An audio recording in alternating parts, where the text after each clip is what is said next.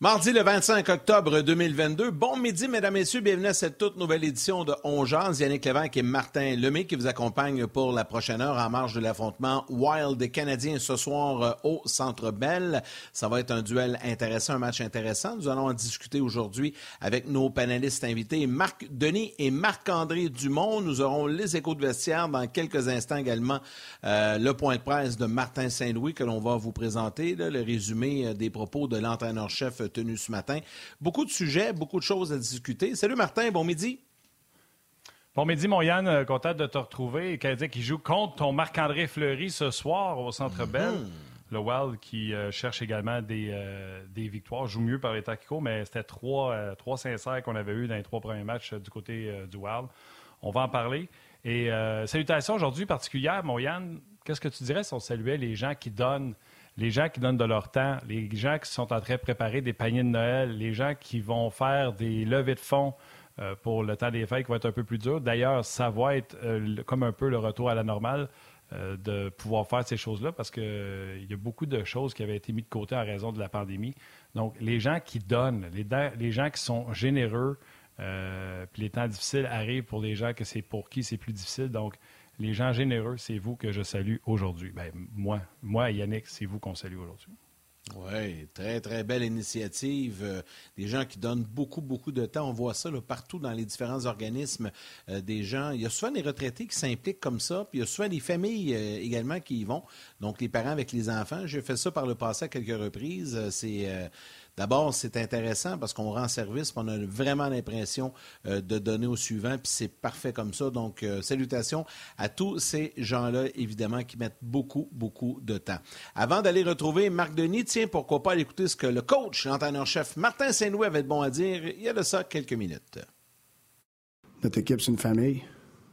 Puis, euh, dans une famille, mais tu, tu portes attention tout le temps à le monde autour de toi, euh, comment est-ce qu'ils vont, puis si on, si on des problèmes, quoi que ce soit, mais il faut les aider. Puis c'est dans n'importe quelle euh, euh, situation de vie, équipe, que ce soit une équipe, que ce soit une famille, c'est important de, de, soutenir là-dessus, puis de ne de, pas attendre que les choses soient trop, trop grosses. J'aimerais ça qu'ils marquent. Eux autres aussi aimeraient ça qu'ils marquent, mais si tu regardes la ligne en général, c'est une de nos meilleures lignes. C'est juste qu'ils n'ont pas les résultats présentement. C'est de continuer à faire ce qu'ils font. Parce que toutes nos toutes les statistiques qu'on a sur leur game, toutes les, chances qu'ils produisent, les, comment ils se défendent, sont très efficaces. C'est juste qu'ils n'ont pas les résultats présentement. On est de retour. On va saluer euh, Marc Denis avant de mettre en contexte un peu les propos de euh, Martin Saint-Louis. Salut Marc. Salut Marc. Salut vous autres, comment ça va? Ça va très bien. Euh, Martin Saint-Louis parlait là, au début, la question était euh, que Carey Price avait avoué que c'était des problèmes d'alcoolisme euh, qui l'avaient fait prendre le programme. Moi, tes lignes sont faites. Et la deuxième, là, la question avait été posée à Dvorak, ce qu'il aimait de Dvorak, et il avait été élogié envers Dvorak, et la sous-question était Ouais, mais il marque pas. Et c'est pour ça que vous avez entendu Martin Saint-Louis dire Oui, mais à part marquer, ils font tout de bien. je vais te laisser réagir à chaud, Marc, au propos de Martin Saint-Louis. Oui, c'est pour ça que je vous montrais ça. regarde, dans ma préparation aujourd'hui, j'ai monté la ligne de Dvorak, Dadonov puis Gallagher comme étant la deuxième ligne du Canadien, de par leur, euh, leur travail. Je vais être honnête, j'aimerais voir Dadonov euh, créer plus de choses de façon directe. Mais euh, disons que depuis quelques matchs, là, le trio de Doc, pour moi, et Anderson était le deuxième, mais ce trio-là, j'ai trouvé qu'ils sont mêlés dans leur bottine dans le match contre Dallas dans la couverture défensive. Puis pense que le trio de Dvorak Dadonov fait du meilleur travail. Mais Dadonov doit être plus incisif. C'est ça son travail au sein de ce, trio-là. Euh, Dvorak est le gars responsable, puis Gallagher fonce au filet, mais Dadonov doit l'être plus. Mais euh, moi, je n'étais pas nécessairement déçu du match de, samedi du Canadien contre les Stars de Dallas, parce que pour moi, ils n'ont pas vraiment moins bien joué qu'ils ne l'avaient fait contre les Coyotes de l'Arizona. Ils jouaient juste contre une équipe différente. Il y avait un défi nouveau surtout, le, groupe de jeunes défenseurs du Canadien. On va y revenir, là. Mais euh, non, je n'étais pas déçu de la, performance du Canadien, même que je pense que ça risque d'être à l'image du reste de la saison. Il va y avoir des matchs comme ça où il y a une meilleure équipe qui va venir te battre parce qu'ils exécutent mieux et ils te présentent un défi auquel tu n'es pas nécessairement habitué. Tu sais, Jamie Bell allait se faire frapper dans le coin par Jack Hayes, ça ne dérange pas. Là. Il en a déjà vu d'autres. Ben, on s'en est rendu compte euh, dans ce match-là, entre autres. Marc, on va y revenir tantôt euh, à l'alignement, euh, au match de ce soir, mais euh, un de tes premiers sujets, tu voulais revenir sur Carey Price, et Martin Saint-Louis en a parlé également dans son point de presse. On sait que ce matin, là, sa sortie, Carey s'est ouvert un peu plus sur son problème avec son problème d'alcoolisme, en fait. donc, tu voulais revenir un peu sur la conférence de presse hier et peut-être réagir un peu sur ce qui est sorti ce matin. Ouais.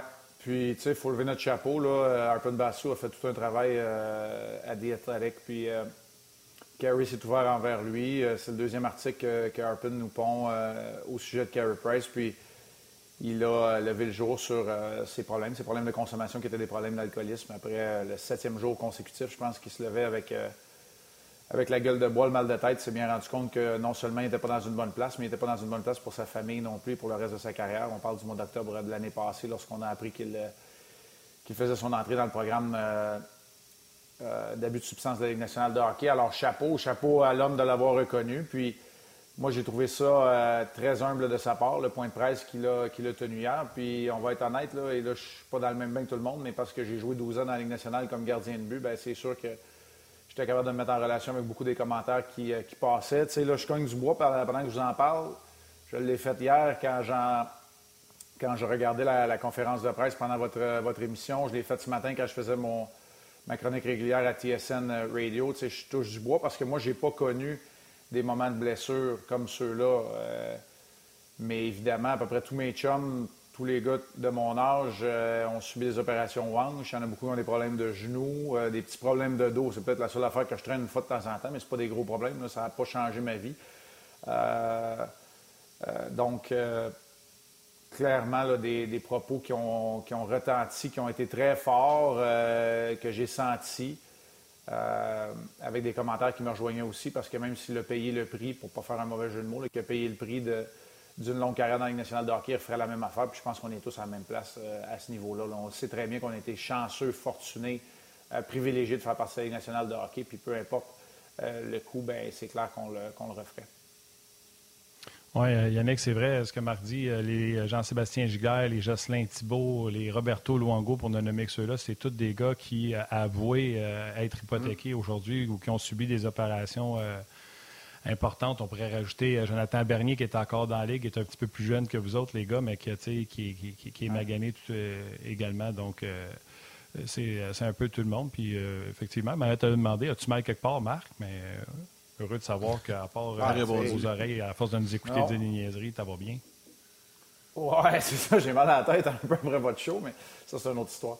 Non, non, par sa part, par sa part, c'est non, j'en ai, pas de, ces mots-là. Je, suis un gars qui est encore très actif. Je suis capable de m'entraîner. Je suis capable d'avoir une vie qui est très active aussi. J'ai pas de misère à me lever le matin. Donc, euh, évidemment. Puis, tu sais, dans, les propos que Carrie a tenus, euh, parmi ceux qui ont été très importants, puis là, je le sais que vous avez fait une bonne partie de votre émission hier, parce que c'était pendant votre émission hier. Tu sais, les propos qu'il a tenus, la seule petite affaire qui est de valeur, c'est, tu sais, si j'avais ça à l'époque, ce que je sais maintenant, c'est qu'on on réalise qu'il faut vraiment prendre soin de son corps, de l'aspect mental, de tout ça, quand on arrive près de la trentaine. Tu sais, moi, c'est vers la fin de ma carrière à Columbus, mes dernières années à Columbus. Bon, OK, j'ai joué beaucoup de hockey, mais je me rendais compte que la déshydratation, ça pouvait être un problème, fait qu'il fallait que je prenne soin de ça. Peut-être pas au niveau de, de Jiggy, Jean-Sébastien Giguère a eu des problèmes avec ça. Après ça, quand je suis arrivé à Tampa, je me suis rendu compte, quand je suis arrivé à Tampa, je me suis rendu compte que la piscine, là, en arrière, dans le cours, n'était pas juste là pour euh, bien paraître, elle était là parce que au camp d'entraînement, laine, faire de l'hydrothérapie, c'était important. Après ça, j'ai incorporé le yoga dans ma, dans ma routine d'entraînement. Puis là, les, entraînements, c'est plus euh, vite, vite, je me lève à 6 heures, puis je m'en vais m'entraîner une heure et demie avec les, les, enfants soient debout. Là, ça devenait quasiment une demi-journée d'entraînement pour te préparer pour la saison d'après, puis pour les matchs, puis te préparer pour les matchs. Au fur et à mesure que tu avances, tu te rends compte que ça donne rien d'être sur la patinoire à tous les matins de match. Tu t'en sautes une fois de temps en temps parce que tu te sens plus prêt pour le match.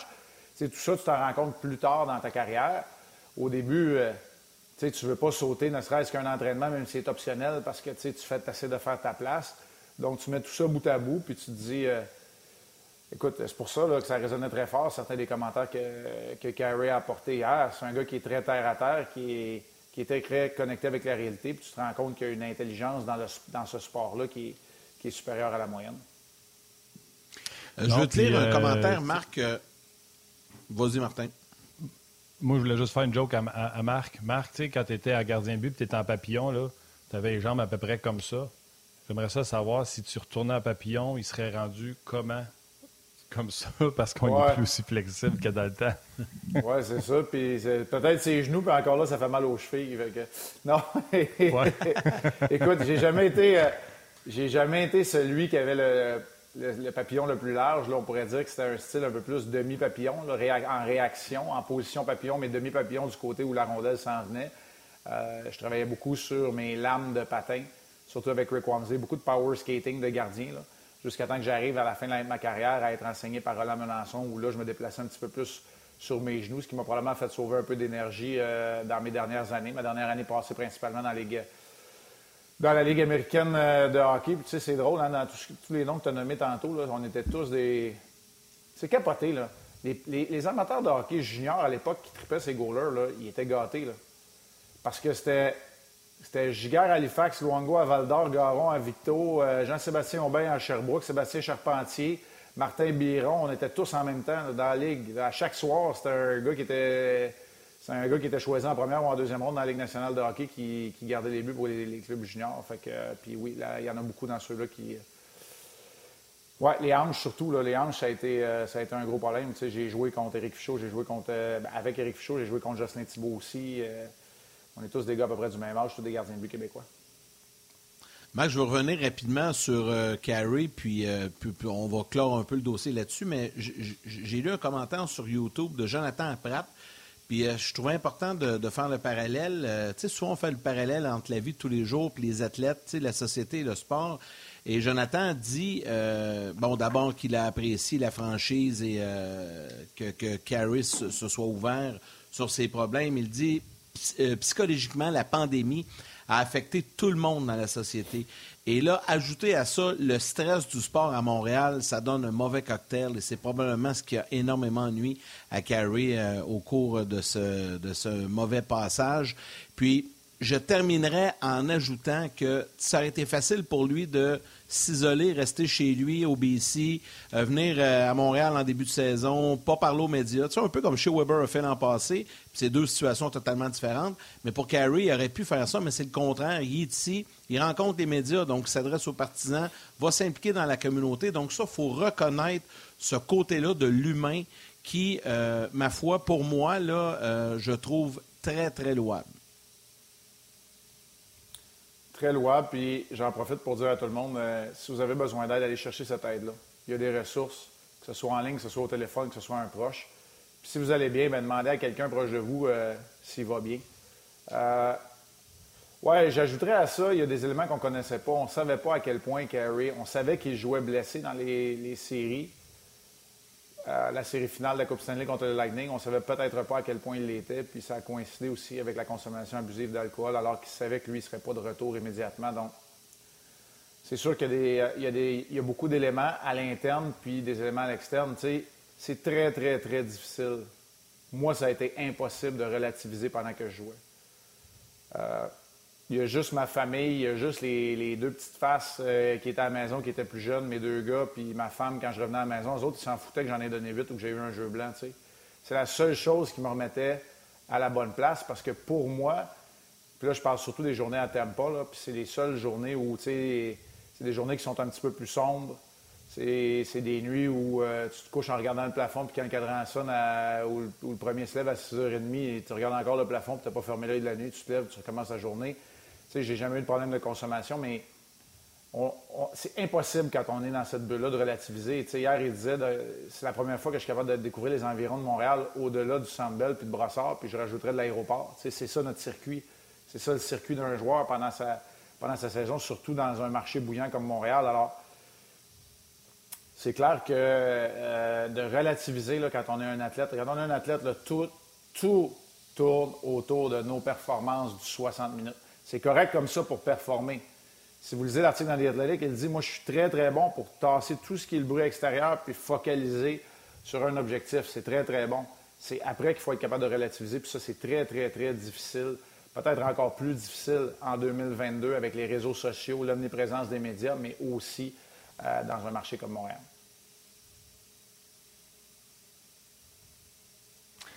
Ben, écoute, on va en parler de gardien but. J'aime ça que Yannick m'a gardé la question Marc-André Fleury. Écoute, euh, entre nous autres, on est entre nous autres par TV, je dirais, il s'est fait péter solide au début de la saison. Puis je ne sais pas pourquoi, mais parce que c'est Marc-André Fleury, on a tout le temps le réflexe de dire Ah, ben, c'est ça, c'est cette année que ça arrête ça. Au lieu de dire Hey, c'est un des grands gardiens de l'histoire, il va se replacer. J'ai l'impression qu'on s'en va tout le temps du côté négatif quand on parle de Marc-André euh, euh, Fleury. Euh, puis ça n'a vraiment pas bien été dans le début de la saison, on va se dire. Est-ce que toi, ça t'amène des inquiétudes? Non. Est-ce que Marc-André Fleury, en vieillissant, en étant rendu à 35 ans, ce soir un 944e match, est-ce qu'il va être au même niveau qu'il l'était plus tôt dans sa carrière? Non. Je pense que ça, ce ne serait pas réaliste de s'attendre à ça. Maintenant, quelqu'un qui va discréditer ou discarter Marc-André Fleury ne connaît pas son parcours. Il connaît pas son parcours depuis les rangs, depuis les rangs midget où il a toujours, il a toujours reçu des, des claques au visage puis qu'il a rebondi. C'est le genre d'athlète qu'il est.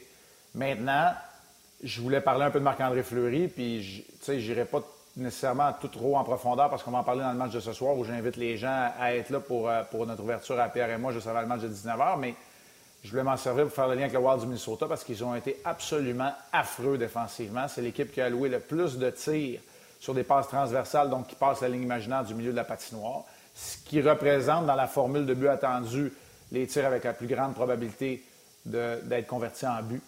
Euh, ils ont été affreux. Regardez les statistiques de Gustafsson, c'est pas meilleur. Matt Dumba, qui est dans sa dernière année de contrat, est une machine à revirement. Euh, cette équipe-là, le trio défensif, bon, démantelé à cause que Greenway est blessé, mais Foligno, Eriksson et Greenway sont pas bons. Alors, tu mets ça bout à bout, puis c'est pas un grand début de saison pour le Wild du Minnesota. Puis c'est. Tu sais, ça, je le répète souvent, un gardien, surtout ses statistiques, sont très souvent le miroir de ton équipe. Bien, c'est exactement le cas pour Marc-André Fleury. On va être honnête, les quatre, cinq premières périodes, euh, Marc-André n'arrêtait pas un ballon de plage. Depuis, il a été meilleur, mais pas nécessairement au niveau des victoires et des défaites parce que son équipe ne joue pas encore du bon hockey. Il risque d'être affamé ce soir. C'est un autre défi, encore un autre défi différent pour la jeune équipe du Canadien de Montréal je ne suis pas trop inquiète d'un cas de Marc-André. Ça va se replacer. tu le dis, Marc, au cours de sa carrière, combien de fois c'est arrivé des, mauvais passages ou qui, a été mis euh, dans des situations euh, difficiles. Puis il est toujours bondi euh, de ça. Je ne suis pas trop inquiète. Puis cette équipe-là va se replacer. Ils ont une meilleure équipe que leur fiche leur indique, en tout cas, je pense, du côté du Wild. Et ça m'amène à la question de Marilyn Arsenault sur. Oui, ben exact. Et ça m'amène à la question de Marilyn Arsenault qui te demande, Marc, est-ce qu'en santé, tu considères que le Canadien a une meilleure défensive que le Wild? Non. Non, pas quand tout le monde est en santé. Euh, je ne suis pas un grand fan de, John Merrill, mais j'aime beaucoup Kalen Addison. Puis, euh, beaucoup pensent que Dumba en est à une dernière année de contrat, donc à une dernière année avec le Wild du Minnesota, surtout quand on considère que Brock Faber devrait sortir des rangs universitaires pour signer l'année prochaine. Non, j'aime mieux la défensive. Euh, du Wild. Pas certain de Middleton. Il n'y a pas beaucoup d'expérience, même s'il a joué du très, très bon hockey. Mais tu sais, Brodeen, je l'aime beaucoup. J'aime Spurgeon, ce qu'il amène. Addison, vous allez le découvrir ce soir. Euh, non, je ne suis pas prêt à dire que le Canadien est à ce niveau-là. Est-ce qu'il y a plus de potentiel? Oui, mais avec Addison Faber, ça va être très intéressant. Donc, la comparaison peut se faire. Mais le Wild, qui a récolté 113 points au classement général la saison dernière, et le Canadien ne sont pas du tout, du tout rendus au même endroit dans la progression et dans le, développement. Alors, euh, c'est pas le c'est pas le même genre de résultats qui sont attendus non plus. Euh, maintenant, je suis obligé de vous dire qu'au niveau des performances versus les attentes, là, je vous donne raison. le Canadien était bien meilleur que le Wild depuis le début de la saison. absolument. Quand tu parles d'Addison, un ancien euh, des. Euh, pendant qu'on voit la formation, j'étais justement en train de venir la chercher sur les internets. Euh, les gens vont apprendre à le connaître. Puis quand on parle de patience, ben c'est ça. Addison, on a été euh, très patient. Euh, Pittsburgh l'ont échangé et on l'a gardé patiemment dans les mineurs. Ce n'est pas, pas, un gars de 18 ans qui arrive avec cette équipe-là. Puis on rentre des jeunes joueurs. L'an passé, Boldy est rentré en milieu d'année. Rossi est rentré cette année. Fait qu'on laisse partir les Fiala de ce monde, puis qui est rendu avec Los Angeles. c'est peut-être une des raisons pourquoi au début, peut-être qu'on n'a pas nos mêmes repères. Euh, il y a quelques joueurs qui ont changé, mais euh, je m'attends, je m'attends à ce que le Wild se replace avec leur entraîneur Evans. on voit que Frédéric Gaudreau est au centre. Il avait joué avec les deux jeunes. Il y a Gaudreau, avait joué à l'aile de Rossi et Boldy. Là, il est au centre de Kaprizov et Zuccarello. Oui, ben là, on a, mis, euh, on a mis ça dans le boulier. Là. Euh, normalement, Foligno, Erickson, Eck et Greenway qui est blessé, c'est le, le, troisième trio. C'est le trio euh, de robustesse puis défensif. Ryan Hartman, depuis deux ans, est au centre du trio principal de Kaprizov et Zuccarello. Là, il ne se retrouve pas parce qu'il n'y a pas un bon début de saison. C'est une opportunité pour, euh, pour Marco Rossi. Tyson Jones était excellent dans le cas d'entraînement. Début de saison qui est difficile aussi. Foligno, début difficile. Alors, on a vraiment brassé ça. C'est la même chose. La, paire de Jacob Middleton et Jared Spurgeon demeure intacte, mais on a, euh, on changé, on a fait une permutation au sein des deux autres paires de défense aussi. Alors, on veut vraiment brasser quelque chose du côté de Dean Everson. Euh, euh, vous irez lire le, papier de Michael Russo, qui est un des, journalistes qui suit les activités du Wild. Il s'est assis avec Bill Guérin dimanche, puis Bill Guérin n'a pas été très, très, très tendre à l'endroit des performances de son équipe en ce début de saison. On ne pointe pas du doigt aucun joueur en particulier, mais on doit être bien meilleur du côté du Wild du Minnesota. Je le répète, c'était quand même un record pour une bonne, bonne organisation, une bonne franchise.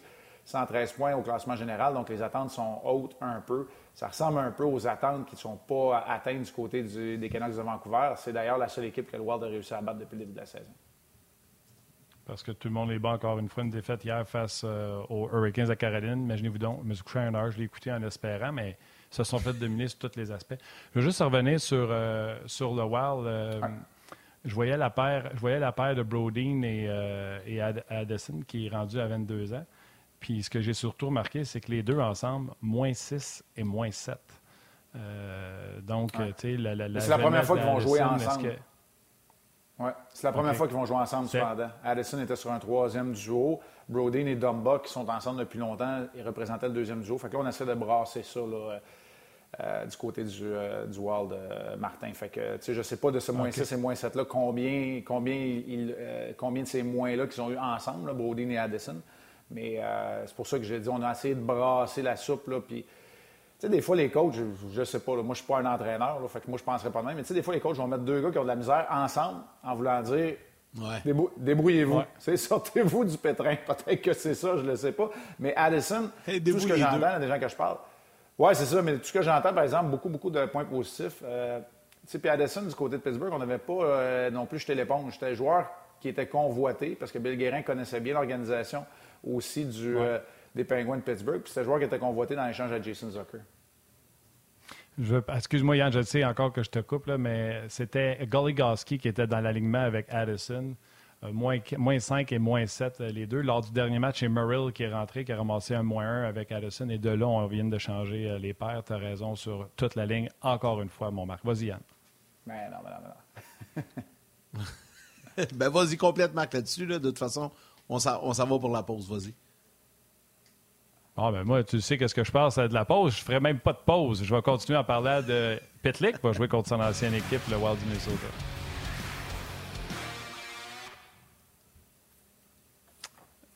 Rem Pitlick qui ne méritait pas d'être à l'extérieur de la formation, qui a joué euh, samedi. Euh, tu as trouvé que c'est donné, Marc? Ben, on en parlait, toi et moi, ce matin, quand on préparait l'émission. Puis euh, c'est ça que tu veux voir. Si tu veux créer une saine compétition, tu sais, Yann me disait, c'est bon. Si tu veux créer une saine compétition au sein d'une jeune équipe, ben, il faut que les joueurs, quand tu sors de la formation, quand ils reviennent, il y a une étincelle. Petlick n'a pas connu un grand match. J'aimerais ça le voir lui aussi foncer vers le filet et arrêter de contrôler la rondelle et faire le tour du filet, mais ça, c'est une autre histoire. Mais moi, je trouvais qu'il amenait une étincelle lorsqu'il était sur la patinoire. Puis c'est ce que tu veux voir. Je présume que va être de retour dans la formation, lui non plus ne méritait pas. Parce qu'au niveau de l'effort, là, c'est pas Petlick et qui méritaient d'être sortis de la formation. On sait tous qu'on a donné chez les Canadiens la chance à certains vétérans de se faire valoir en début de saison. Et c'est correct comme ça. Quand tu as une jeune équipe, tu as besoin de vétérans dans la formation. Mais quand tu es inséré par la suite, en raison de décision de l'entraîneur ou d'une blessure mineure, là, Slavkovski qui ne jouera pas le match de ce soir, bien, Pitlick, ça doit créer quelque chose. Il doit devenir indispensable je vous ai parlé de Jake Evans la semaine passée, où j'en ai parlé en tout cas en ouverture d'un match.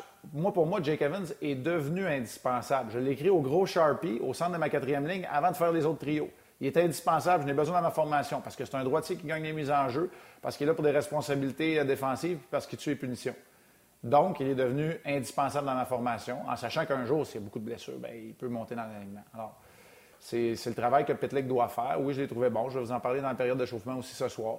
C'est exactement le genre de réaction que tu veux créer lorsque tu es un personnel d'entraîneur et que tu veux voir lorsque tu es un dirigeant de, ta formation, quand tu retires un joueur de l'alignement, pour une bonne ou une mauvaise raison, tu veux voir une réaction de la part de l'athlète, du dit athlète, quand c'est de retour dans la formation. Puis c'est ce que j'ai vu du côté de, de Rem Pitlick, euh, en sachant très bien qu'il joue un rôle limité au sein d'un quatrième trio.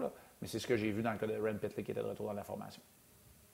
Pas sûr, moi, que la journée qu'on va sortir Hoffman, mais qu'il revienne, ça va être la même, euh, la même attitude. Puis là, je ne veux pas partir là-dessus, ah. mais effectivement. Non, non, je sais, mais, mais Yann, tu réponds donc à la question.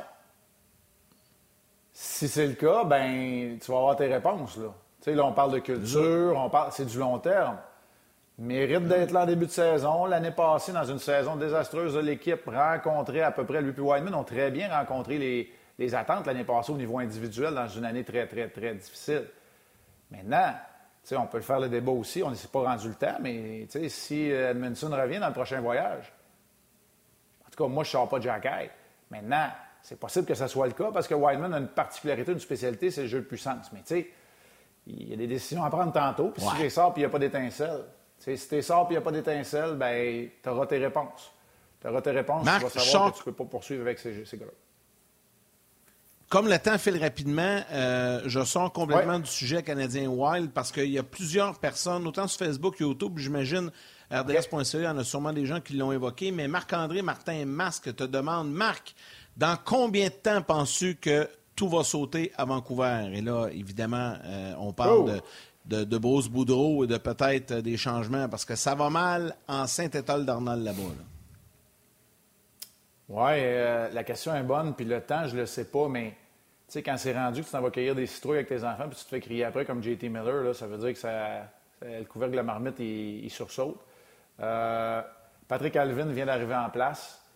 Jim Rutherford, euh, le grand Manitou. On sait qu'au niveau de l'organisation, c'est pas évident. Thatcher Demko, euh, lui non plus, arrête pas un ballon de plage. C'est pas juste de sa faute, mais il n'a pas été bon. Et là, euh, les doigts sont pointés vers plusieurs, plusieurs Tanner Pearson, euh, écoute, plusieurs joueurs qui ne répondent pas aux attentes. Puis cette équipe-là a eu les devants dans à peu près tous les matchs. Sauf hier, mais hier, tout s'est décidé, c'était quoi? Au début de la troisième, Martin, tout a explosé en un instant d'une minute ou deux. Fait tu sais, tu as des moments, c'est une équipe qui est très fragile, donc tu as des moments très courts. ça, ça arrivait, écoute, quand on était à Columbus, qu'on ne gagnait pas beaucoup de matchs, ça nous arrivait souvent tu es en contrôle du match sous 58 bonnes minutes, puis à l'instant 2 minutes ou 2 minutes, tu donnes. C'est pas juste des buts, c'est des occasions de marquer, c'est une tempête, pif, paf, tu parles le match 3-2. C'est un peu ça qui est arrivé avec, les Canucks. Quand ça va sauter, ben c'est un peu euh, c'est un peu comme à Montréal l'année passée. Tu sais, à un moment donné, si tu le vois que ça s'enligne nulle part, euh, moi, je pense que ça prend une vingtaine de matchs, puis c'est là où, euh, normalement, arrivé au quart de la saison, il commence à y avoir des changements. Je ne sais pas, euh, entre autres, moi, je ne serais pas surpris, mettons, aujourd'hui, demain, parce que tu ne veux pas t'enliser. J'ai vu une statistique, une équipe qui a commencé 0-5, mm. a une qui a fait les séries depuis je ne sais pas combien d'années. Mm. Ben, on veut viser 500 dans la marge des 20 matchs. Tu payes encore, tu payes encore Travis Green, puis là, il va falloir que tu payes euh, Bruce Boudreau. Il y a des réalités économiques aussi. si tu en perds 7 8 puis tu sais que tu ne te remettras pas dans la course aux séries éliminatoires, tu, tu, penses à un peu plus long terme. oui, mais après avoir investi comme ça, je ne suis pas certain qu'eux autres sont prêts à aller dans la reconstruction. Jim Rutherford a dit euh, qu'il n'y avait pas de structure. Et hier, Boudreau, après le match, parce que j'étais assez calme pour écouter Boudreau après le match, euh, il disait que son équipe joue nerveusement. Au lieu de Hey, on vient d'en marquer un, puis continuons sur notre lancée, c'est Ah non, là, il ne faut pas se faire marquer. Boudreau lui-même a mentionné que son équipe avait seulement un lancé après avoir marqué pour amener ça à 3-2. Euh, donc, euh, il s'expliquait très mal 10 dernières minutes comment il a fait pour avoir un lancé. Il a même enlevé Demko avec 2-3 minutes à faire. Il ne restait pas 60 secondes quand il a enlevé Demko pour l'essayer. Fait qu'il essaye de générer de l'attaque puis de les lancer, euh, puis lancer au but euh, de ce côté-là. Fait que, regarde, JT Miller a mis deux dedans. C'est Mike Yo? Vas-y. C'est Mike Yo qui est là, Martin? C'est Mike Yo qui est là avec ah, le Bruce à moins que ce soit il ça est tout le temps partout. Ouais, Je sais, mais... Non. Ouais, il est tout le temps partout pour prendre un job à l'autre. Ouais. Je sais, que le, je sais que le temps file, là, mais on vient de la pause. Puis euh, Yannick, je veux te lancer sur quelque chose, deux secondes, mais qu'on vient de la pause. Parfait.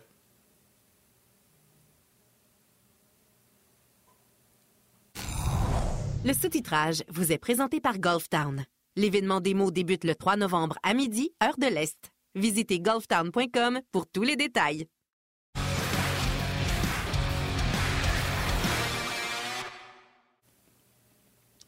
Toujours accompagné de Marc Denis. Marc, tu voulais nous lancer sur quelque chose avant de nous quitter.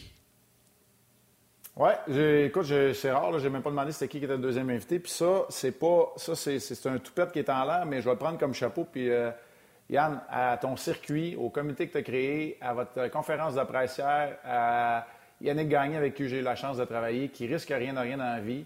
On avance par en avant, puis on essaie des affaires. Chapeau à la Ligue M18 3A. Euh, de tenter de provoquer quelque chose, de créer quelque chose de gros, euh, Yann.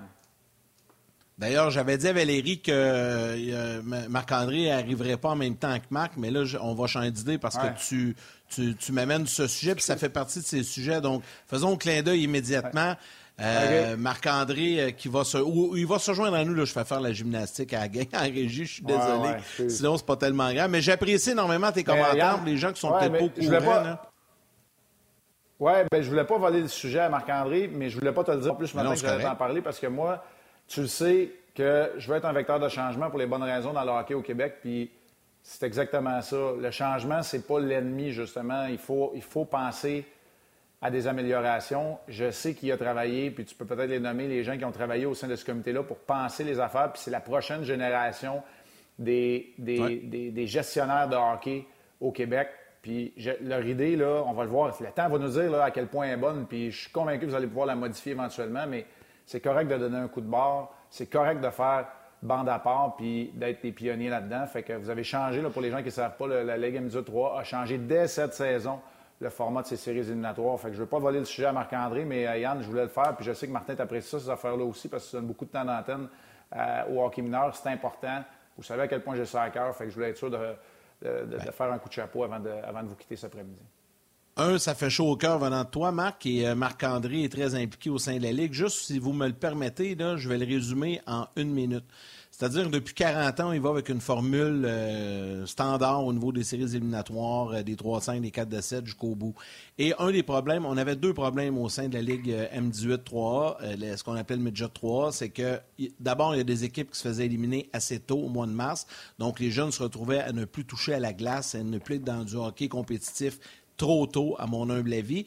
Et avec l'école, qui est une priorité pour nous, on se retrouvait dans des séries, dans un modèle de série où il y avait beaucoup de matchs sur semaine euh, durant le mois de mars, surtout durant le mois de mars en série. Donc, on voulait trouver une façon de diminuer les matchs sur semaine. On s'en va maintenant avec une nouvelle formule, un peu hybride, c'est-à-dire qu'au sein de la division, ça sera des séries de 3 de 5 pour arriver avec euh, trois champions de division. Et pendant ce temps-là, les équipes qui auront été, qui auront perdu dans les premières rondes se retrouvent dans une autre section pour batailler, pour sortir de là et arriver avec un groupe de cinq à la fin et une formule un peu style NCAA, le Frozen Four, donc cinq équipes, une qui sera éliminée euh, dès le premier match et par la suite, le temps d'un week-end, week-end de Pâques, on y va avec les demi-finales et la finale, un match. Puis là, je laisse Marc-André en parler euh, parce que c'était son premier sujet. Mais on a annoncé ça en grande pompière et les réactions sont très bonnes. Tu sais, quand tu brasses la marmite, des fois, là, pas, pas... les réactions sont bonnes. Marc-André.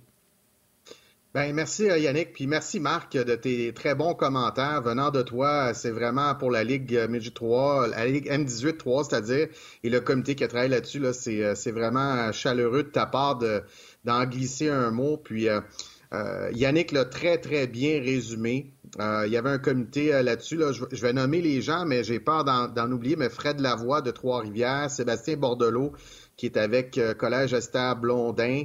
Il y avait Donald Odette aussi avec Collège Esther Blondin, si je ne m'abuse. Euh, et, Bruno, euh, Gervais. Bruno Gervais, moi-même, Yannick Gagné également. Là, j'espère que j'en oublie pas, là, mais lors du Zoom, il me semble que c'était ça les gens qui, qui étaient sur l'appel au mois d'août quand on, a fait notre... Puis Yannick, corrige-moi là, si j'en oublie, là, tu peux, tu peux rajouter les, les gens de ce comité-là. Mais euh, je vais en profiter parce qu'on a un collaborateur à, à Ongeaz puis à RDS, évidemment, Bruno Gervais, puis c'est vraiment son idée.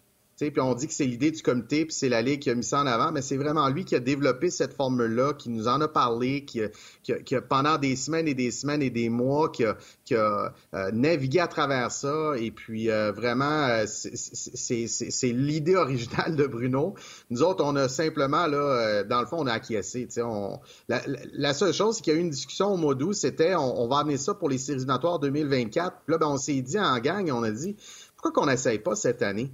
Si, elle est bonne, la formule, puis on y croit. L'autre défi, c'était les gouverneurs. Euh, les 15 gouverneurs des équipes doivent approuver ça, ces changements-là de séries éliminatoires, de format, de réglementation, et ils ont approuvé à l'unanimité. Donc, euh, c'est vraiment intéressant. Puis, euh, Yannick, je vais rajouter aussi qu'à l'époque ou dans les dernières années, les équipes qui étaient éliminées tôt se préparaient pour la Coupe Dodge mais il n'y avait pas nécessairement un grand enjeu, il n'y avait pas un grand enthousiasme. Puis euh, je me rappelle au Cap-Breton, mes recruteurs disaient on va aller à Coupe Dodge voir les équipes Midget 3, mais. Marc-André, attends une seconde, s'il te plaît. Excuse-moi, Marc-André, il faut juste euh, libérer euh, Marc Denis parce qu'on aime bien ça qu'il reste avec nous autres, mais il y a une game à soir lui à préparer. C'est bon. Je m'excuse, merci. J'ai un rendez-vous à une heure. Puis, non, coup de chapeau, je continue à, à vous écouter et à vous regarder. Puis euh, rendez-vous ce soir, 6h30. 6h15, c'est 3h60. On est là à 6h30 puis à 7h. Salut Marc-André, ciao. Merci, désolé de t'avoir interrompu. Salut Marc. Je te regarde tantôt. Salut mon chum. Il y a une grosse journée. T'as bien fait ça, Martin. Continue, euh, Marc-André. Ben, les équipes allaient à la Coupe Dodge, puis les coachs me disaient, euh, même quand j'étais en junior, là, ils me disaient, c'est la Coupe Fudge, là, c'est pas la Coupe Dodge. sais il n'y avait pas d'enjeu. Puis euh, les joueurs n'étaient pas nécessairement fort motivés. Les 15 ans, ils l'étaient un peu plus parce qu'ils savaient que c'était une, autre chance ou une dernière chance de se faire valoir avant le repêchage. Alors là, la formule, elle est géniale parce que toutes les équipes qui vont être éliminées vont avoir une deuxième chance. Et, ça, dans les équipes repêchées qui vont pouvoir se rendre dans le Final Four. Et la formule, Yannick, tu l'as mentionné, de un match do or die dans la dernière fin de semaine, la fin de semaine de Pâques, ça va être à Saint-Hyacinthe. Ben ça, ça plaît aux jeunes. Les jeunes vont être hyper motivés par ça et euh, ça touche un peu à la formule de la Coupe TELUS à laquelle on performe toujours super bien année après année depuis longtemps. Je pense que c'est nous autres qui avons le plus de médailles dans les 20 dernières années, mais on a de la misère à gagner la médaille d'or. On perd en prolongation, on perd en deuxième prolongation, on perd en finale. Fait en faisant peut-être le, Final Four, on peut-être changer cette malchance-là, la convertir en, en opportunité, là, parce que deux semaines plus tard ou trois semaines plus tard, ça va être la Coupe TELUS, le championnat canadien à Saint-Hyacinthe. Exact. Moi, j'ai des questions, par exemple. Puis, tu sais, j'ai pas tout compris votre pattern, mais je comprends que vous voulez pas que les équipes qui soient éliminées arrêtent de jouer au hockey tôt. Bravo. Moi, je suis pas fort en mathématiques, là, mais si vous enlevez tous les matchs de séries éliminatoires, les jeunes, en général, doivent jouer moins de matchs. Non. Parce qu'il y a une différence entre un 4 de 7 puis. Euh, non, ben tu joues pas moins de matchs, Martin, parce que quand tu joues un 4 de 7 puis tu perds en partant, mettons, en 5 ou en 6, tu as joué 5-6 matchs, tu t'en vas chez vous, c'est fini. Dans notre formule, tu perds, admettons ton, ton 3 5, tu perds en, en 4, par exemple, tu t'en vas dans une autre braquette, puis là, tu vas faire, tu vas jouer d'autres matchs contre les équipes qui tombent au fur et à mesure pour faire un classement puis te retrouver dans, dans, dans une série là pour déterminer un gagnant qui va retourner à la fin au, à la classique des champions, le carré d'as, si tu veux. Donc, au contraire, tu vas jouer plus de matchs. Bon, ben, tant mieux. Puis l'affaire que je trouve bonne de mettre, puis vous m'excuserez, euh, Marc l'a dit, j'en donne du temps d'antenne pour euh, le hockey mineur, que ce soit ici en jazz ou à la radio, c'est important, euh, dans le maximum qu'on peut le faire. Mais l'autre affaire, les gars, on va se dire la vérité. Appelez Yannick Leveille pour dire Hey Yannick, match numéro 3 entre telle équipe et telle équipe, oh oh, à quoi qu'on s'attend? On ne le fait pas. Mais si vous avez un tournoi, Final Four, do or die, la couverture médiatique va être bien plus importante et le spotlight va être bien plus grand sur les kids. C'est sûr. Ben, tu as raison, Martin. Puis fait, ça a fait partie de notre réflexion parce qu'on veut créer un événement avec ça. Tu sais, du côté américain, il y a des choses qui font bien les Américains. Puis le Ford, la NCAA est devenue un incontournable. Et au Québec, on, est, on était toujours dans nos pantoufles, puis on fait ça de la même manière. Puis hier, j'étais content à la conférence de presse parce que la réaction de... Puis personne ne savait, là, on l'avait pas, il n'y avait pas de coulage. Là. La, réaction de Hockey Québec, le président était là avec Jocelyn Thibault, le DG. Euh, les gens de la Ligue de hockey junior major du Québec étaient là aussi, Pierre Leduc, que je suis là en passant parce que je sais que c'est un fidèle auditeur de Ongeance. Il m'a le dit hier qu'il nous écoute à, tous les midis. Euh, la réaction était unanime donc là, on va créer un événement qui devient la classique des champions. Cette année, ça va être le week-end de Pâques. Ça va être à Saint-Hyacinthe, puis on va le promener d'année en année. On veut créer un build-up avec ça pour justement arriver à un week-end, wow, ça va être débile parce que là, ça va être trop. Dans le fond, il va y avoir exactement quatre matchs qui vont jouer, un le jeudi, deux le samedi après-midi, les demi-finales et la finale le dimanche. c'est des, des, matchs morts subites, si tu veux, tu perds, c'est fini tu gagnes, tu continues. Fait imaginez l'impact qu'il va avoir avec ça. Je ne suis pas max, je résume bien, mais c'est pas mal ça qu'on s'en va. Tu as raison, Martin. Avant, avant là, moi, je me rappelle dans, mes dernières années au Major 3, ça fait quand même longtemps, ça fait une quinzaine d'années, mais on, on pouvait perdre en première ronde. Là, euh, ben, ma dernière saison euh, avec euh, les Patriotes de Châteauguay, on avait perdu en première ronde. Je pense qu'on avait perdu le, match numéro 3 le 28 février. C'était fini. C'était terminé. Et là, les équipes, les, les, entraîneurs me disaient dans les années suivantes, on continue à pratiquer c'est dur de, maintenir l'intérêt des gars, ah c'est dur de ah maintenir une qualité d'entraînement. Ben, c'est ça. Alors que là, l'équipe qui va se faire éliminer, Martin, euh, le plus tôt, là, ça va être le 19 mars. Fait que c'est presque trois semaines plus tard. Donc, c'est un gain incroyable, tu sais, pour trois semaines d'entraînement, trois semaines. Euh, l'autre facteur, c'est l'école. Euh, tu sais, c'est une ligue, évidemment, avec des étudiants. Si on est à 4, si on est à 5, quelques-uns au cégep et quelques-uns au secondaire 3. Euh, mais c'est surtout des secondaires 4, secondaires 5. Et là, les matchs la semaine, là, je me rappelle en 2005-2006, on avait joué, on, Châteauguay jouait Lévis en finale. on avait joué, je pense, deux soirs en pleine semaine à Lévis. Fait que c'est pas évident, là. On, t'en vas à Lévis la journée même, tu reviens. Euh, fait que c'est vraiment des défis intéressants. je trouve ça, euh, je trouve ça génial ce, que, ce que la Ligue là, M18-3 a fait. Juste Pour clore la discussion, Martin, ben, c'est ça, je veux pas que tu Non, mais j'allais juste euh, ajouter. non, non, ben, parfait. Mais je peux t'ajouter un petit quelque chose, juste dire, puis je te laisse aller. En fait, là, ça a aussi fait partie beaucoup de la réflexion. C'est que là, on avait un classement général dès la première ronde, donc il y a 15 équipes dans la ligue. Et là, tu pouvais te ramasser en première ronde avec deux équipes aux antipodes. Exemple, Rivière-du-Loup qui affronte Amos.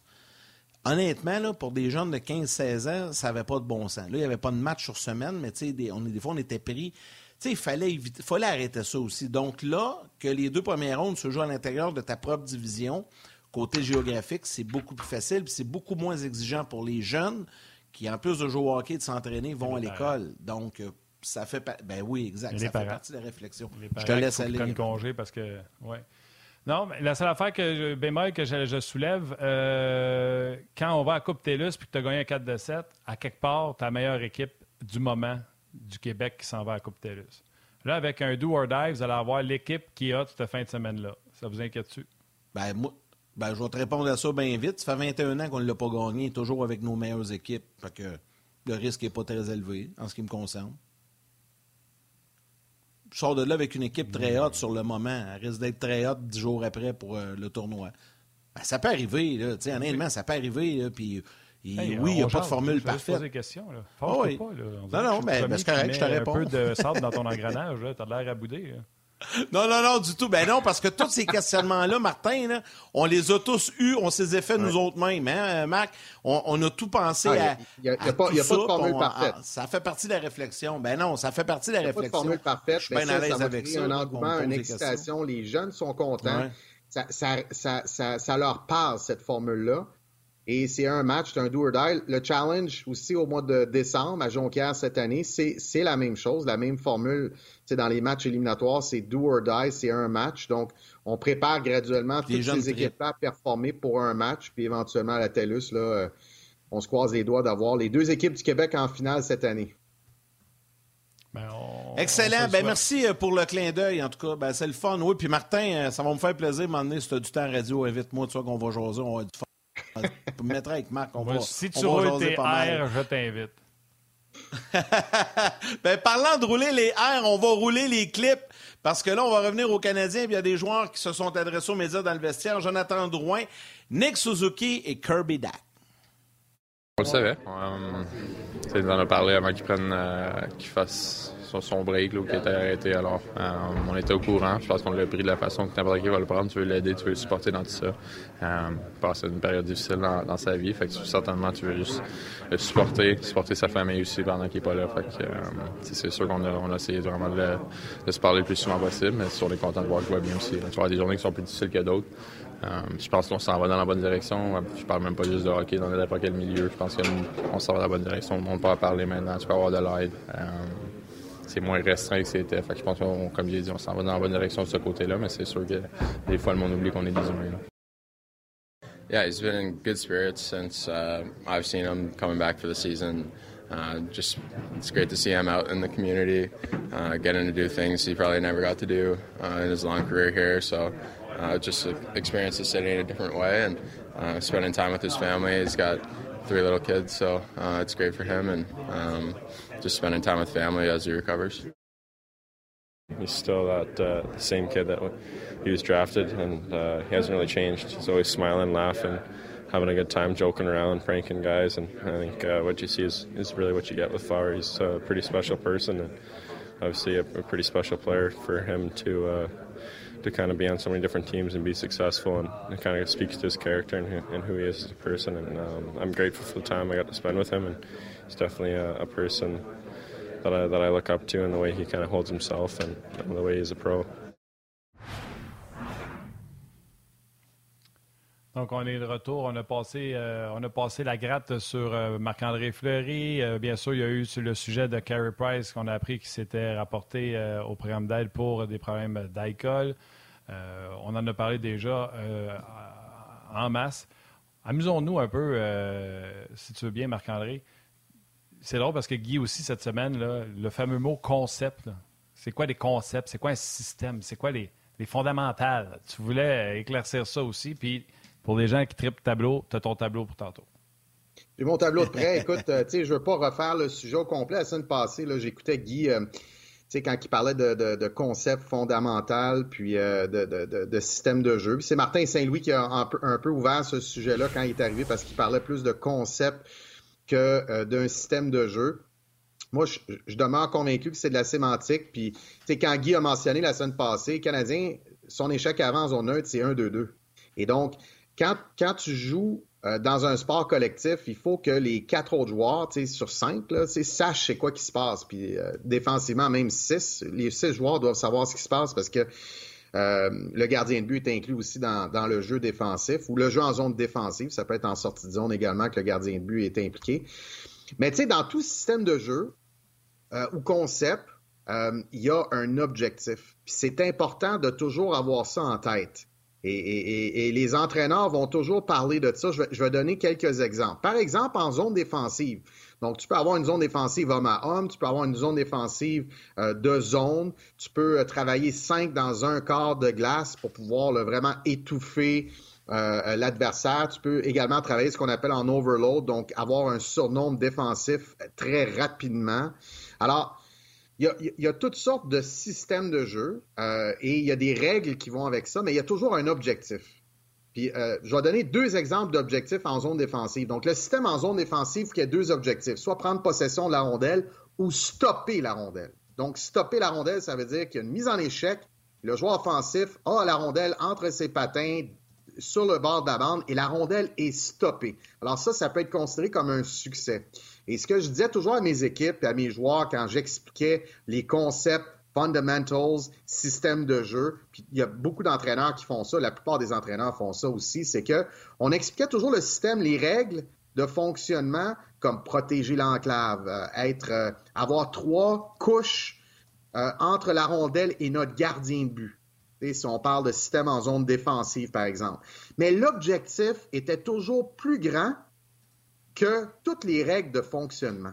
Donc, par exemple, moi, c'était prendre possession de la rondelle. Il y a d'autres entraîneurs, c'est stopper la rondelle, c'est correct aussi.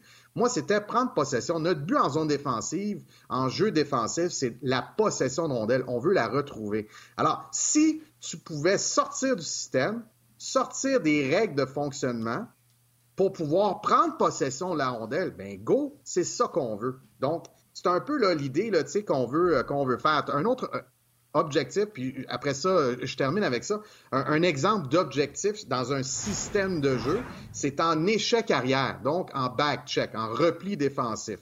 Alors, tu peux avoir un objectif de dire, l'objectif, c'est d'être en surnombre euh, à notre ligne bleue. On veut être en surnombre défensif. si l'autre équipe attaque notre bleu à 3, on veut être 4. Si attaque à 2, on veut être 3.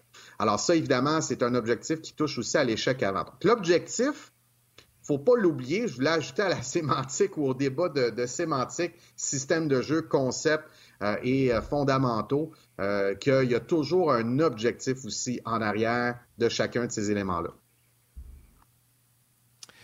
Marc-André, j'ai envie de dire à la demande générale, parce que la semaine dernière, quand tu as sorti ton tableau, il y a eu énormément de commentaires sur toutes nos plateformes YouTube, Facebook, RDS.ca. Les gens ont adoré tes explications. Et là, tu nous as préparé un autre tableau. Je pense que c'est inspiré un peu des Stars de Dallas qu'on a vu samedi dernier euh, pour euh, nous expliquer quelque chose. Je pense que tu veux parler du désavantage numérique, c'est ça? Oui, exactement. Alors, Dallas est arrivé 20 en 22 en désavantage numérique. OK? Donc, vraiment, là, ils sont arrivés avec un, un, un, système en infériorité numérique qui était génial. Et là, je me suis dit, ben, je vais regarder cet élément-là en particulier. Je regardais d'autres choses aussi. Et là, je me disais, si jamais un Canadien est 3 en 4 en, avantage numérique, ben, ça scrape mon sujet au complet. Mais finalement, ils ont été 0 en 4. Fait que ça m'a permis d'analyser. Il y a deux éléments que j'ai retenus, puis que je vais présenter. Euh, c'est fort simple. OK? Donc, le premier élément, c'est en zone défensive. OK? Donc, en zone défensive, euh, en euh, mise en jeu. OK? Donc, je veux montrer ici. Donc, j'ai fait une mise en jeu, puis là, j'ai noté, là, j'ai noté la mise en jeu à 18 minutes 25 en première période. Donc, le défenseur gaucher est ici, donc son bâton est comme ça, puis le défenseur droitier est comme ça. Et là, le Canadien était en, sont en noir ici, là. Donc, sont en noir et là, on voit la formation du Canadien. Alors, ils ont remporté la mise en jeu et là, ce qu'ils ont fait, ils sont très bons à faire ça, les Stars, c'est qu'ils ont fait ce qu'on appelle un bump ou un, short euh, over ou un short pass, donc du même côté du filet, une petite passe ici. Et là, évidemment, ben, le défenseur ici est gaucher. Donc, il récupère la passe et il est derrière le filet sur son coup droit, ce qui lui permet là de faire, là, de mettre du Sherwood sur son dégagement, pour parler en bon terme. donc, et là, il a patiné puis il a été en, mesure de dégager. Évidemment, c'est pas la seule attends bonne mise en jeu. Oui. Là, au début, je disais rien parce que je me suis dit, avec la caméra, tout ça, je suis peut-être à l'envers. Mais là, j'ai pas l'air d'être à l'envers. Tu dis qu'il est sur son coup droit. Avec le défenseur gaucher, quand il est à mise au jeu, tu l'as placé comme droitier, avec son bâton de même. Le défenseur gaucher, il récupère la rondelle, il reçoit la passe, puis le défenseur droitier, il fait la passe du revers. si, il est sous pression. Si, lui applique une pression, ben le défenseur, c'est plus facile de faire une passe du revers courte que de faire un dégagement du revers ici. Tu comprends? moi, je comprends tout ce que tu dis, Marc-André. Toi, tu ne m'entends pas. Ce que je te dis, c'est en position arrêtée, ton défenseur gaucher, tu as placé le bâton droitier. S'il rime de son côté fort, il faut que le bâton soit l'autre bord. Non. Il reçoit la passe ici. Ou du revers, il reçoit la passe. La passe va ici. Il la reçoit ici. Quand il est en arrière du filet, il est gaucher. Je comprends, mais moi, si je me mets sa mise en jeu, mon bâton est l'autre bord, Marc-André. Il est vers la zone neutre. Il n'est pas vers mon gardien de but. Je suis gaucher. Le défenseur en position d'arrêt, sa mise en jeu. Ouais. Ben, quand il est stoppé, là, ses patins, ses orteils font face à la, à la bande ici. Puis sa palette va être ici, là, devant lui. Puis c'est l'attaquant ici qui va bloquer cet attaquant-là. Bye, man! Bye, man! Je vais continuer à me chicaner avec ma carré. Je comprends, mais si le défenseur clair, gaucher est en train de me mêler, là, Martin. non, non. Si le défenseur il, est à mise au jeu avec l'ailier de l'autre côté, il est en croisé avec son bâton avec l'attaquant. Non, il n'est pas devant l'ailier. C'est l'attaquant. L'attaquant de Dallas était ici et l'attaquant du Canadien est là. OK? Donc, c'est l'attaquant du Canadien, le défenseur, excuse-moi, l'attaquant de Dallas, le défenseur de Dallas. Donc, c'est pas une, formule 1, 2, 3, 4. Ou, comme on a vu la semaine passée, euh, la formation pistolet. avec un, deux, trois, puis un gars en arrière. C'est vraiment le défenseur, il est en retrait de l'attaquant. Pour pouvoir être bon, dégagé, de toute façon, je juste sur comment il place la son bâton à la mise en jeu. Ben, le bâton à la mise en bon. jeu, c'est secondaire. là. Il l'a tu ici, il l'a tu là, il l'a tu sur- ça change rien. Quand il reçoit la passe ici, il est sur son coup droit bon. en arrière du filet. C'est ça l'important, c'est qu'il bon. puisse faire un dégagement en mettant du Sherwood dessus. Si c'est un défenseur droitier en arrière du défenseur, en arrière du filet, admettons que, que la pression arrive ici, ben c'est que c'est difficile de faire un dégagement du revers.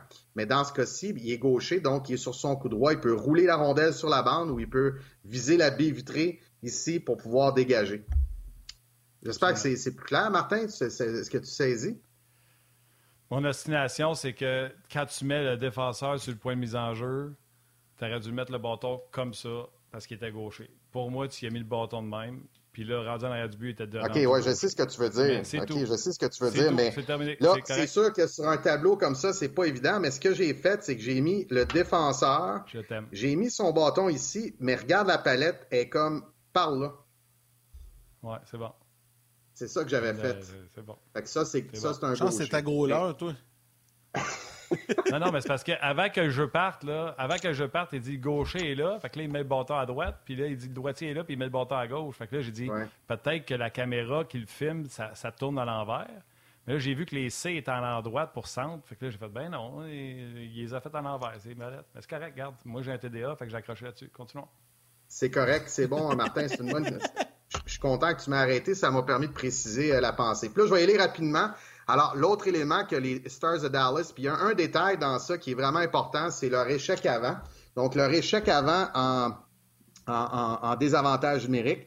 Donc, sur la longue remise arrière, puis j'ai- noté une séquence, là, c'était à 17-29 en première période.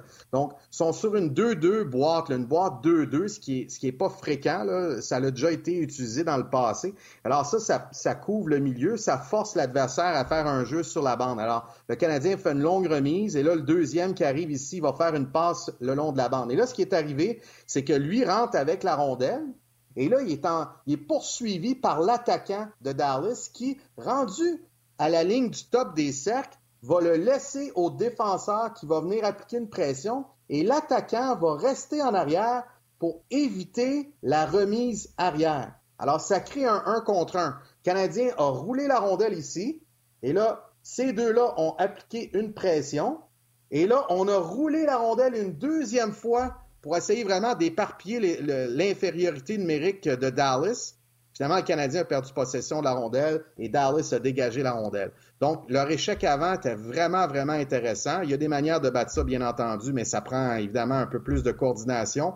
Euh, et c'est difficile durant le match de coordonner tous les, ajustements sur toutes les, les facettes de jeu. Alors, le Canadien, malheureusement, était 0 en 4 euh, en avantage numérique, mais il faut donner crédit à Dallas qui a été excellent en désavantage numérique. Ouais, ça s'est joué pas mal là, avec le 0 en 4 pour le Canadien et, le 2 en 2 pour les Stars, qui est devenu un 2 en 3. Là. Puis au lieu de, tu sais, Canadien protégeait très bien le, milieu. hein, depuis le début de la saison, une des raisons du succès du Canadien, c'est on empêchait les passes qui traversaient la boîte. Et là, le premier but, au lieu de la traverser bord en bord, on est allé au joueur qui était dans la boîte, Pavelski, qui lui est allé avec un beau lancer par-dessus l'épaule de, de- de Jake Allen. Donc, une belle façon de prendre ça. Tu, sais, tu prends ça dans le jeu des Stars, tu mets ça dans ton coffre à outils, puis tu te dis, hey, c'est peut-être quelque chose qu'on pourrait amener nous aussi. Souvenez-vous, là, quand la passe se faisait à l'intérieur à Corey Perry, puis qu'au lieu de lancer du revers, elle remettait dans ça, c'est une façon de percer euh, cette boîte hermétique-là, là, parce que là, on n'en veut plus les dépasses transversales. là. Jouez à l'extérieur, passez-vous là, de la pointe, les trois en haut, les trois pistolets, passez-vous là, là. On ne veut plus vous niaiser dans le milieu. M'excuse, Marc-André, vas-y. Non, ben c'est bien, c'était complet pour mon, mon sujet, mon sujet sur Dallas euh. Canadien. Encore une fois, les gens ont apprécié. Euh, Marc, euh, tu sais, je sais, là, le temps file, on est rendu à la fin de l'émission, mais euh, je viens d'aller voir vite, vite, puis encore une fois, de belles, de belles réactions. Donc, prépare-nous un petit quelque chose la semaine prochaine. Les gens aiment bien ça quand tu vois de tes explications comme ça, puis ça m'a fait sourire avec, avec Martin. Ben, en fait, ça reflète exactement, puis je vais terminer là-dessus, la discussion que tu as eue avec Martin, c'est comme ça que ça se passe sur la glace aussi. Quand tu l'expliques à des jeunes, à des joueurs, ben il y en a des jeunes qui ont besoin d'un peu plus d'explications. Il faut prendre, tu sais, l'entraîneur doit prendre le temps de l'expliquer pour que le joueur comprenne bien un peu ce que tu as fait avec Martin. Oui, exactement. Exactement.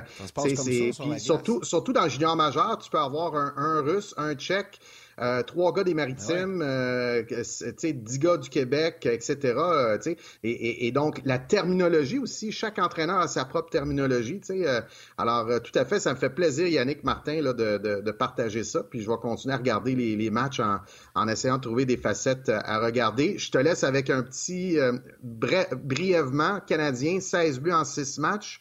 J'aimerais ça les voir ce soir se salir le nez, aller au filet, parce que quand tu as de la difficulté à marquer des buts, des beaux buts, avec des passes euh, backdoor, etc., alors c'est là que tu y vas un peu plus au pic et appel, puis tu te dis, bon, ben, je vais aller chercher des buts boîte à lunch, des buts col bleu au filet, dans la peinture bleue, un retour de lancer que euh, je vais mettre en arrière du gardien de but. Donc, ça sera intéressant ce soir de voir si, euh, si on va voir un petit peu plus de circulation là, dans cette zone payante-là.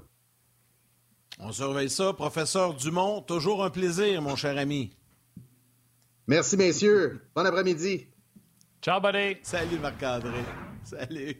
Martin, allons-y euh, maintenant avec nos trois étoiles du jour. Oui, absolument. La troisième étoile, The Third Star du Facebook RDS, Antoine Provencher. La deuxième étoile de Second Star de YouTube, Jonathan Pratt. Et la première étoile, The First Star, pour leur échange courtois sur la page rds.ca, euh, Jacques qui dit Madame Léona, j'apprécie tous vos commentaires. Et Léona de répondre Non, mais vous pouvez me corriger quand j'apprécie une bonne correction euh, dans le sens de me faire euh, reprendre sur ce que j'ai dit. Bref, conversation cordiale que j'ai appréciée sur rds.ca. Donc, première étoile à Jacques Brunet et Léona Boudreau. Brunet-Boudreau! J'attendais pas ce plaisir avec les deux noms. Un gros merci à Valérie Gautran en réalisation mise en onde. Euh, merci à nous Grignon-Langlais, toute l'équipe de Sportant dans la salle des nouvelles. Mathieu Bédard aux médias sociaux, toute l'équipe de production en régie à RDS. Merci à Marc-André Dumont et Marc Denis pour leur participation à l'émission d'aujourd'hui. Merci spécial à tous les jaseux sur YouTube, Facebook et RDS.ca, à la télé également sur RDS. Merci d'être avec nous et continuez de nous écrire. Demain, le dynamique duo Guy Boucher, Karel Lemar au lendemain du match Canadien Wild. Merci à tout le monde qui a pris la peine d'écrire. Euh, on n'en a pas nommé beaucoup aujourd'hui, Yann, et je m'en excuse. Euh, entre autres, euh, ça me fait beaucoup rire quand Jonathan Baudet, Marc Martin, tu ralentis le groupe. Et que les gens commençaient également à dire Ben non, mais il veut dire gaucher, c'est parce que Marc-André n'a pas compris ce qu'il voulait dire. Non, mais Martin, il dit que. Donc, salutations à tout ce beau monde, que ce soit Nicolas Ferraro, Sylvain Lavallée, bref, vous vous reconnaissez Simon Bertium. Euh, merci beaucoup euh, d'avoir été avec nous. Yann, gros merci. Bon match ce soir. Encore une fois, salutations. Puis merci à ceux qui euh, se regroupent pour donner. C'était à vous autres qui étaient les salutations aujourd'hui. Salutations à vos mères, câlins aux enfants. On se parle demain.